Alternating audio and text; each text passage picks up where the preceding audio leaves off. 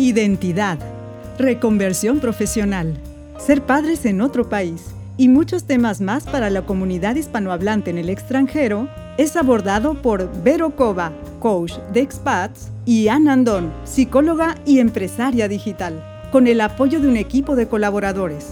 Acompáñanos en Anchor y Spotify y síguenos en Instagram y Facebook en La Migra, charlas entre migrantes. Bienvenidos.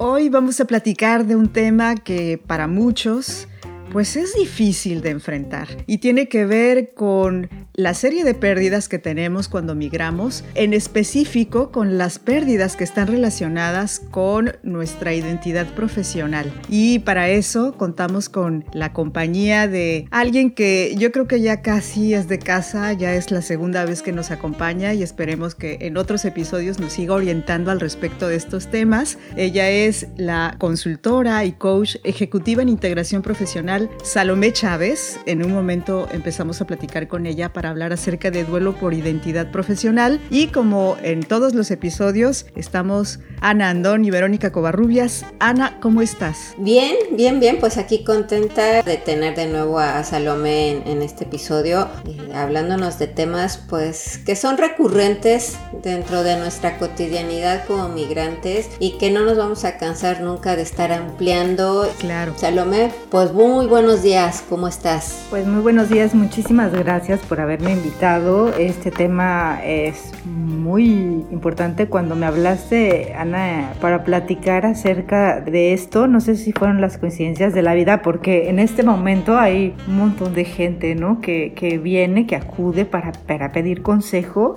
y no pensamos la repercusión sea tan amplia, ¿no? Cuando nos vamos a otro país en nuestro futuro profesional. Y pues muchas gracias por haberme invitado a compartir. Al contrario, gracias Salomé. Oye, cuando hablamos de duelo, esto va para las dos. Cuando hablamos de duelo, pensamos en la muerte de un ser querido, pero el duelo pues se presenta por diferentes circunstancias, no solo porque se murió mi perrito o, una persona cercana a mí. Sí, generalmente lo, normal cuando hablamos de duelo es pensar en la muerte, pero realmente, eh, pues bueno, estos, este tipo de estudios que hacemos con, la cuestión de tanatología, tú también lo sabes, implica, implica cualquier tipo de pérdida que sea importante para cada persona.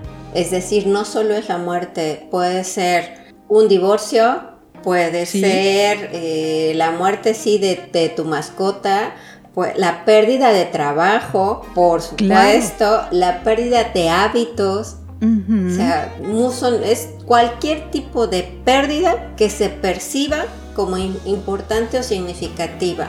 Sí. Y bueno, la, parte de esta cuestión del tema de hoy, que es esta, este duelo por esa pérdida de identidad, tiene mucho que ver con lo que solíamos ser en nuestro país cuando ya tenemos una experiencia profesional, pues bueno, de un poquito de años o de varios, de muchos años, y al llegar a un nuevo país, pues resulta que esos hábitos ya no te sirven y tienes que despedirte, pero uno intenta seguir funcionando con esos hábitos que conoce.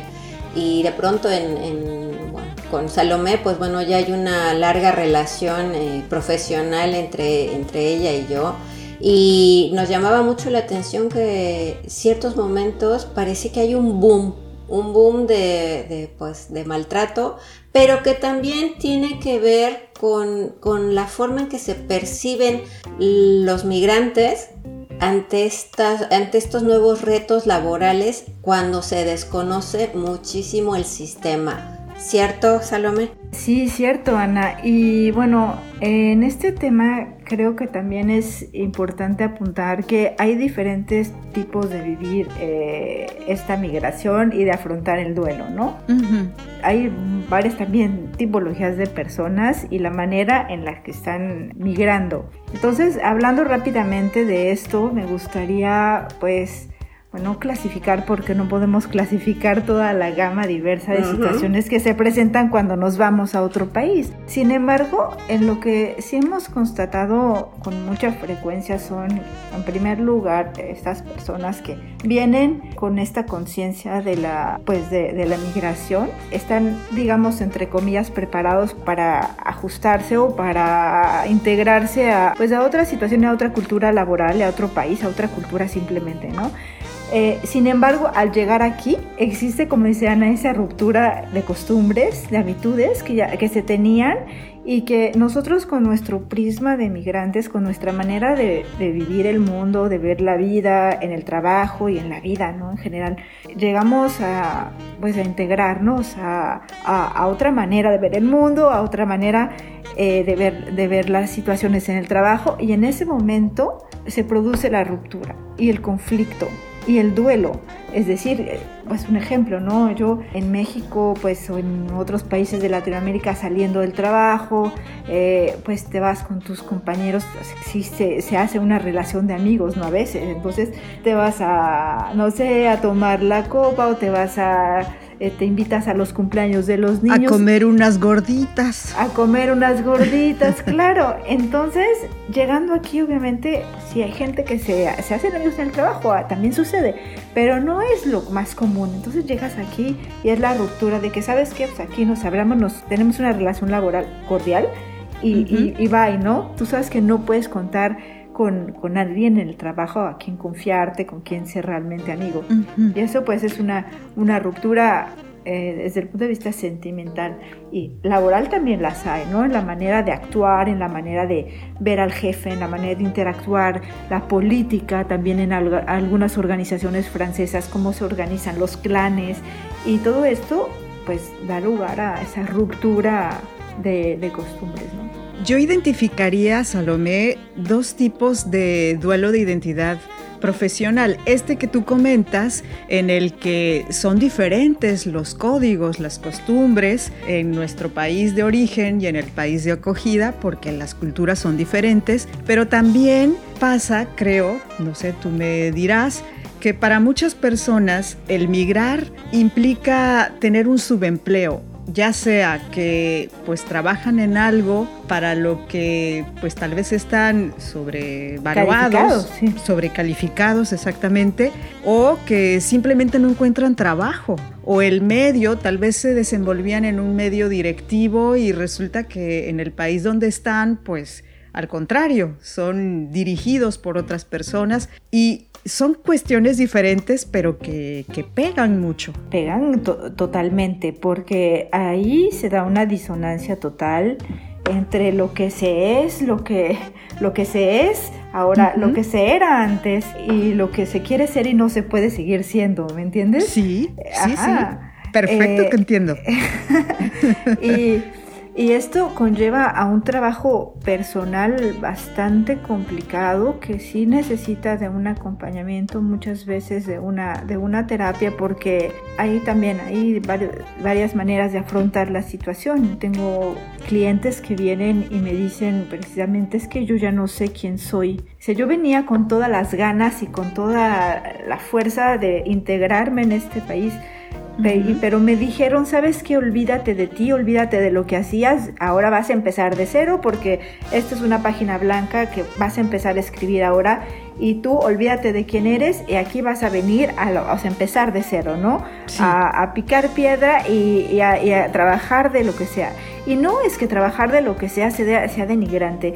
Claro sino que esa vida que habías construido, habiendo llegado a, puestos ejecutivos, son personas que tienen la capacidad de trabajo, que tienen la, toda eh, esa bagaja de creatividad, de, impulsar una organización, de haber construido cosas, participado en proyectos, eh, organizado eventos eh, internacionales, vaya, y de repente todo eso, ¡pum!, llega un freno total y te dicen, ¿sabes qué? Es que tú ya no puedes, o eres un inminente abogado, Ajá. decidiste emigrar por amor tal vez, Y de repente llegas a un lugar en el que profesionalmente no eres nadie. Ajá, qué fuerte se escucha. Sí, qué fuerte. Pero es real. Entonces ahí trabajamos realmente en las competencias de la persona, en, en rescatar todo eso, porque la persona no deja de ser quien es. Sí. Rescatar todas esas competencias profesionales de la persona ir a, a un nivel profundo y decirle, ¿sabes qué? O sea, esto está bien, no puedes trabajar o a lo mejor hay que modificar ciertas cosas, pero tú no puedes dejar de ser quien eres y hay que adecuarlo, ¿no? A, este, a esta situación nueva que se presenta, eh, pues trabajando en ello para que pues la persona vuelva a resurgir ella misma con ciertas adecuaciones. Y qué duro, porque fíjate, a mí me pasaba, bueno, yo trabajé muchos años en radio allá en, en México, pero muchos, ¿eh? Como 20. Y cuando regresé acá y pues dejé de trabajar en medios de comunicación, al principio no, no era algo que yo pensara con, con constancia, pero antes de hacer el podcast, yo tenía esta sensación como de estoy perdiendo mi, mis capacidades o, soy un talento desaprovechado, le decía yo de broma a mi marido, pero realmente es duro. Afortunadamente, pues gracias a, a estas charlas que hemos tenido Ana y yo desde hace algún tiempo, decidimos hacer este podcast y de alguna manera he canalizado todo eso ahí, pero yo creo que si no lo hubiera hecho o si no existieran las herramientas tecnológicas que hay hoy para que podamos hacer esto, pues yo me estaría sintiendo muy frustrada y pienso que pues eso es uno de los sentimientos que, que muchas personas deben estar experimentando por el hecho de saber que tienen capacidades, competencias altas para ejercer, que lo han comprobado, que lo han demostrado en sus países, y llegar a otro lugar donde, como alguna vez platicábamos Ana y yo, te digan o tú sientas que aquí no eres nadie, que aquí todo eso que tú has hecho no es importante. Bueno, de hecho, el hecho de que te digan que no eres nadie, que toda tu historia, que todo tu background anterior, que no existe, pues también es una motivación. Bueno, yo lo vería como una motivación para decir, ¿cómo que no soy nadie? Sí soy. Hago una pequeña retrospectiva y es, tengo todos estos materiales, estas cualidades. Esto es lo que me falta por pulir. Pero claro que como siempre estamos pensando que nuestro autoconcepto se construye a través de la mirada de los demás, siempre creemos que todo eso que nos dicen de nosotros es la verdad. El pequeño detalle es que hay que mirarnos, hay que de verdad dejar de escuchar todo lo que dicen y opinan los demás de nosotros para poder comenzar de verdad a reconstruirnos. Algo de dentro de las 12 características del duelo migratorio estaba esta que era de la reconstrucción de la personalidad. Algo que nos cuesta mucho trabajo es aceptar los cambios. Y aquí al emigrar, más que cambios, son transformaciones, pero aunque, aunque podamos pensar cuando salimos de nuestro país que vamos a, evolucionar, que vamos a tener cambios, creo que no hay nadie que esté perfectamente preparado para enfrentarse a cada situación que le va a tocar. No podemos generalizar porque pues somos millones de migrantes con historias de vida muy muy distintas, con necesidades, ilusiones y sueños que no podemos generalizar. Pero sí es cierto que algo que nos que tenemos en común es que muchas veces nos resistimos a esos cambios y a esas transformaciones por miedo a en quién nos vamos a convertir o por miedo a soltar muchas cosas que no son familiares y que pues obviamente obviamente al soltarlas es así como que ya no voy a pertenecer a mi país, a mi familia, a mis amigos, y es el miedo y ahora ¿qué, voy a hacer? ¿no? ¿Quién voy a ser? Y sin embargo, pues les digo, para mí es esta parte de, pues es un reto, es un reto, vas a encontrar pues nuevas capacidades, así como pues sublimamos, así como Vero justo lo está diciendo, todo este background que ella tenía tan profesional, tan grande, de tantos años de locutora, de directora, de productora, de creadora, de muchas cosas. Y pues bueno, aquí se queda así como que, ah, como atrapada, ¿no? O sea, tengo tantas cosas por hacer y estoy limitada, pero también es qué tanto conozco el lugar al que llegué y por dónde, por dónde empiezo el nuevo hilo. Venimos con toda esta, con toda esta ilusión de fuerza, de sí, como dice Salomé, yo venía aquí este, con todas las ganas y así llega uno y te integras a los equipos y así como en México o en los otros países, ¿no? Llegas con todos los ánimos, pero pues te enfrentas con nuevos códigos culturales que también los hemos platicado mucho, que hay que aprender a observar. Y esto,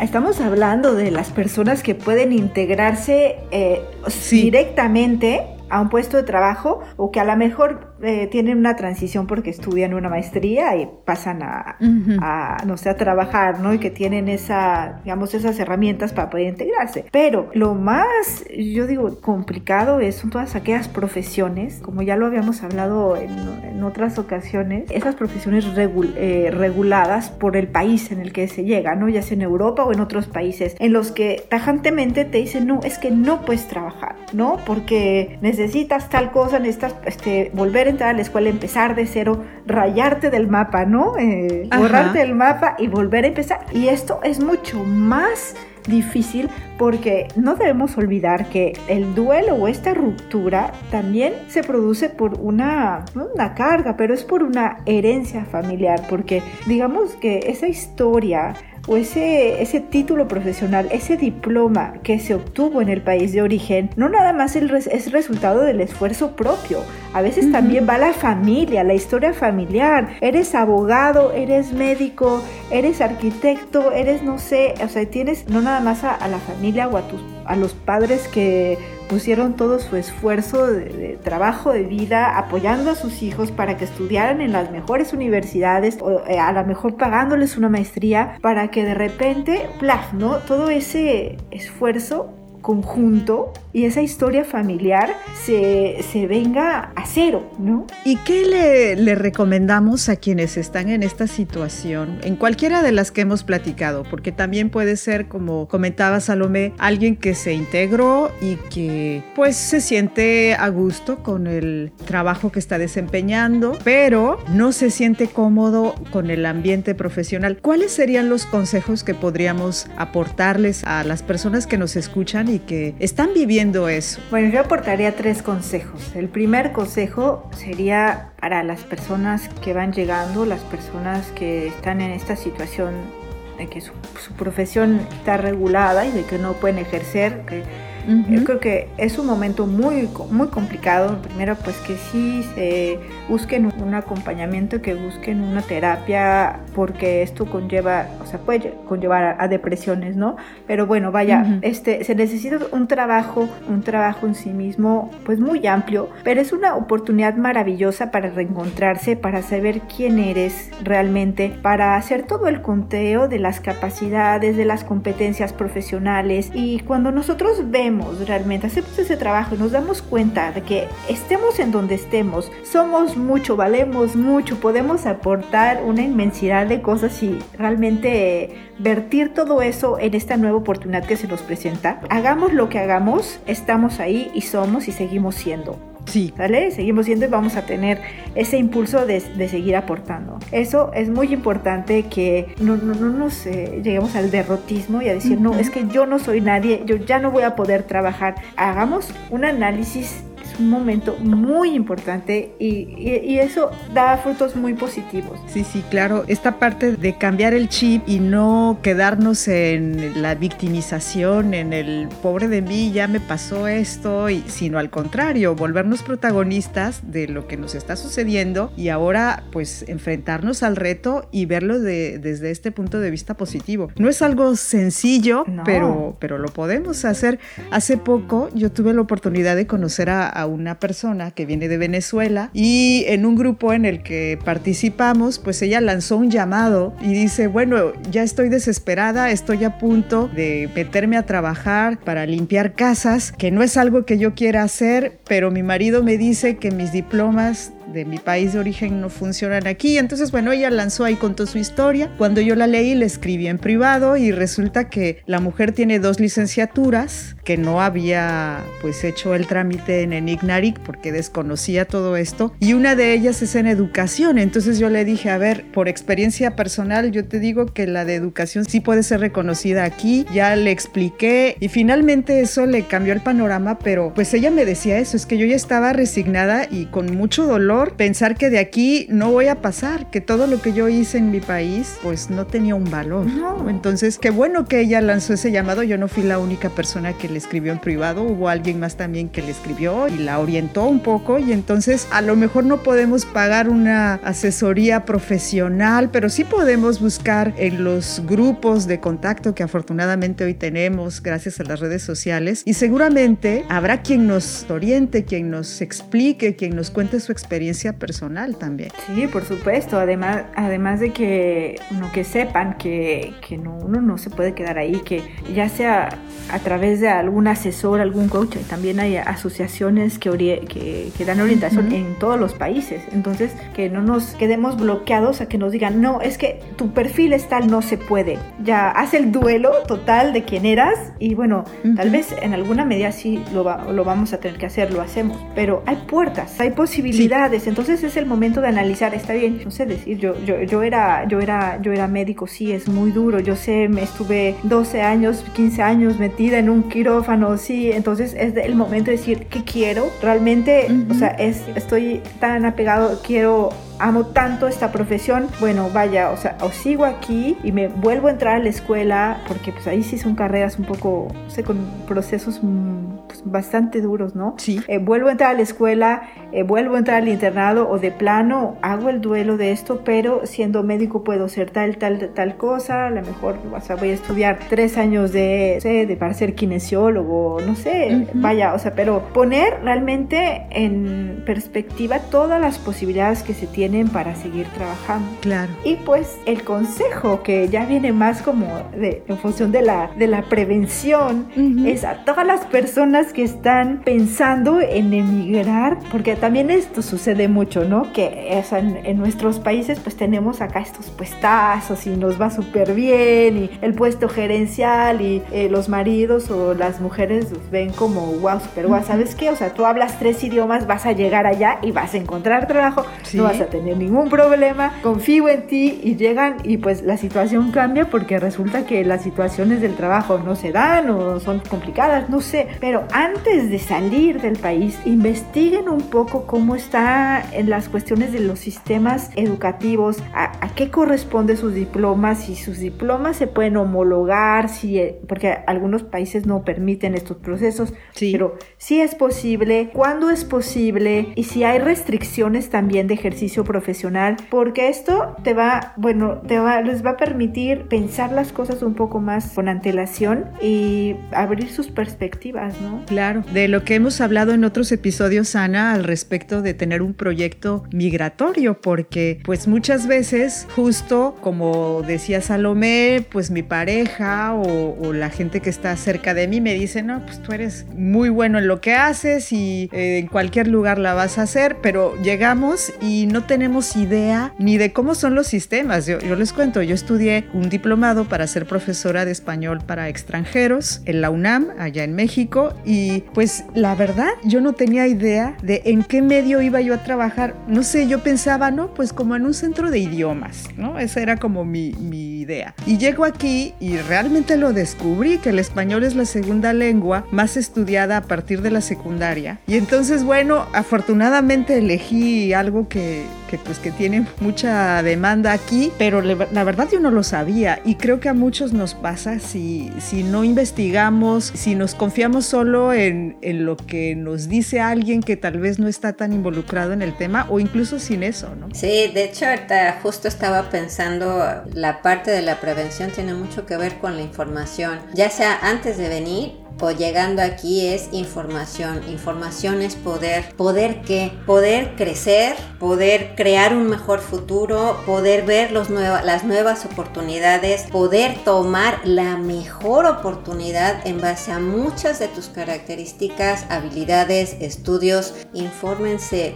busquen, pregunten. No hay preguntas tontas. Jamás digan, ay, es que a lo mejor si le pregunto, pues es que se va a ver muy tonto. No, no, no. O sea, no. Ustedes pregunten, pueden enviarnos las preguntas a nosotras, pueden enviarle preguntas a las personas que participan con nosotros, hagan las preguntas sobre los grupos, sobre las redes sociales, contacten a la gente, pero pregunten, no se queden con el, ay, es que lo mejor es tonto. No, no, no. pregunten, información es poder, poder abrir nuestra vida y mejorar, pues no solo nos, nuestra vida, sino mejorar también muchísimo, muchísimo, pues a todas las personas que amamos. Y este mundo también, ¿por qué no? Y falta un consejo, menos prometiste tres.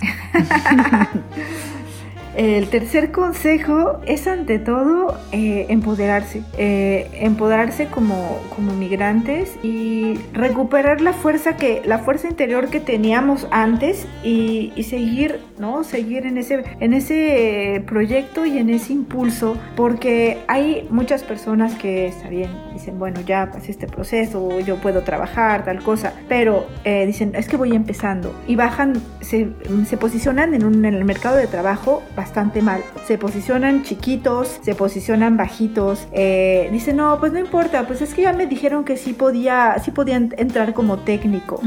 Pues sí, caramba, antes eras jefe de proyectos internacionales y tuviste a cargo, o sea, regresando a esto, ¿no? Sí. Te, tenías a cargo, no sé, 25 plantas en todo el mundo, estando en Latinoamérica. Pues sí, pero pues es que tengo que empezar, o sea, aquí tengo que empezar chiquito. Y aparte, casi, casi dale las gracias porque te dan chance de empezar chiquito, ni madres. si tienes una experiencia. Demuéstrala. Una cosa es entrar a un mercado laboral o a una oficina o un nuevo, eh, a un nuevo trabajo con un perfil bajo en lo que observas la dinámica de ese lugar, la jerarquía, pero vuélvete bien observador y después dales con todo, o sea, de verdad demostrar muchas de las capacidades, pero sí primero un perfil bajo para que seas observador y no te equivoques, seas más eficaz y más eficiente al integrarte en ese nuevo lugar. Sí, porque tenemos esa pues esa creencia de es que voy a empezar de cero y voy a lo que sea, no voy a agarrar lo que caiga. Mm. Y en el primer trabajo en el que le dicen que sí, vaya, ¿no? porque es, difícil conseguir trabajo para las entrevistas, pero una vez que te dicen que sí, ¿y, cuánto estás este, cuánto quieres ganar? No, pues este, sin haber este, consultado, ¿no? Sí. Sin haber investigado, no, pues yo quiero, no sé, es un ejemplo, yo quiero, yo quiero ganar 23 mil euros anuales en un puesto de ingeniero, que obviamente,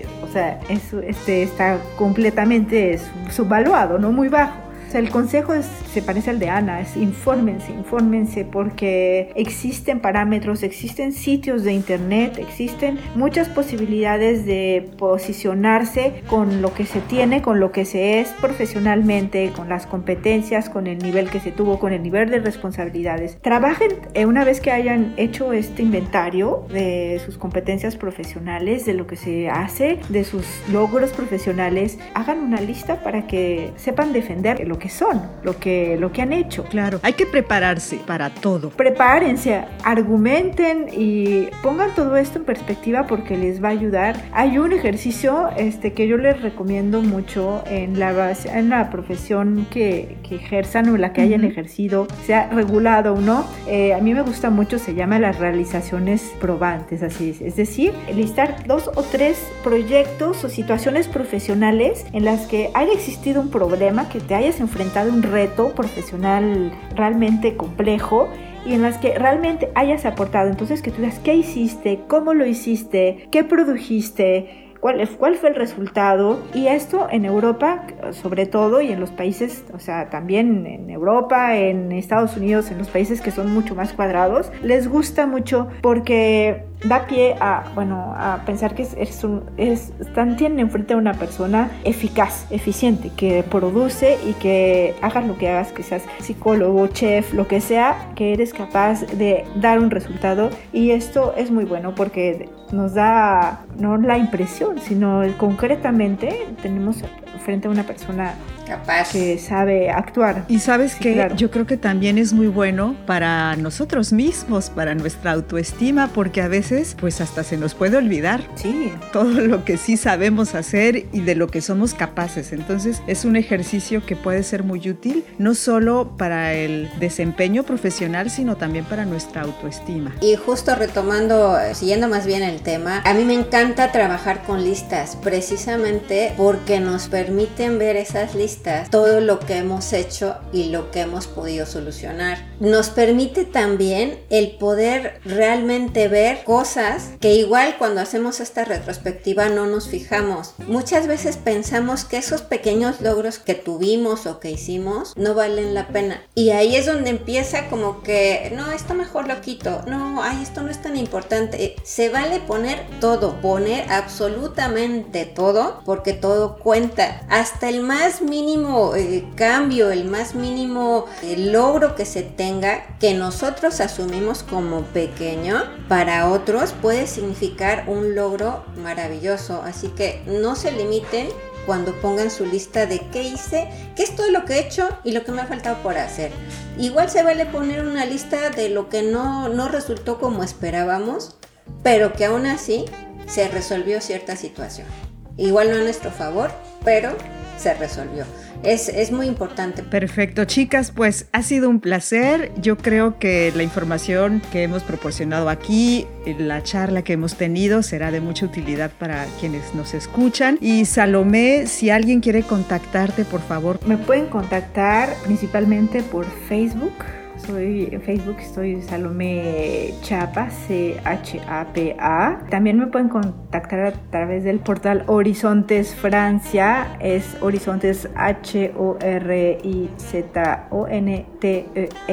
Francia, en el cual estamos trabajando actualmente en un podcast y también este, en un live cada 15 días con Ana Rivera y hablamos sobre todo las, las profesiones, conversamos también con profesionales de distintas ramas que nos dan su experiencia profesional aquí en Francia y también experiencia de cómo se han integrado a estudiar ¿no? en este país. Y bueno, me pueden contactar también a mi correo que es salome.chavesp arroba gmail.com. Muy bien. Pues muchísimas gracias, Vero. Como siempre, un gusto trabajar contigo. Salomé también. Muchísimas gracias por todas tus recomendaciones y sugerencias para, para las personas que nos escuchan. Y no se olviden nunca de quién, de quién son. Muchas gracias, que la pasen muy bien y hasta la próxima. Un beso donde quiera que estén. Chao. Gracias.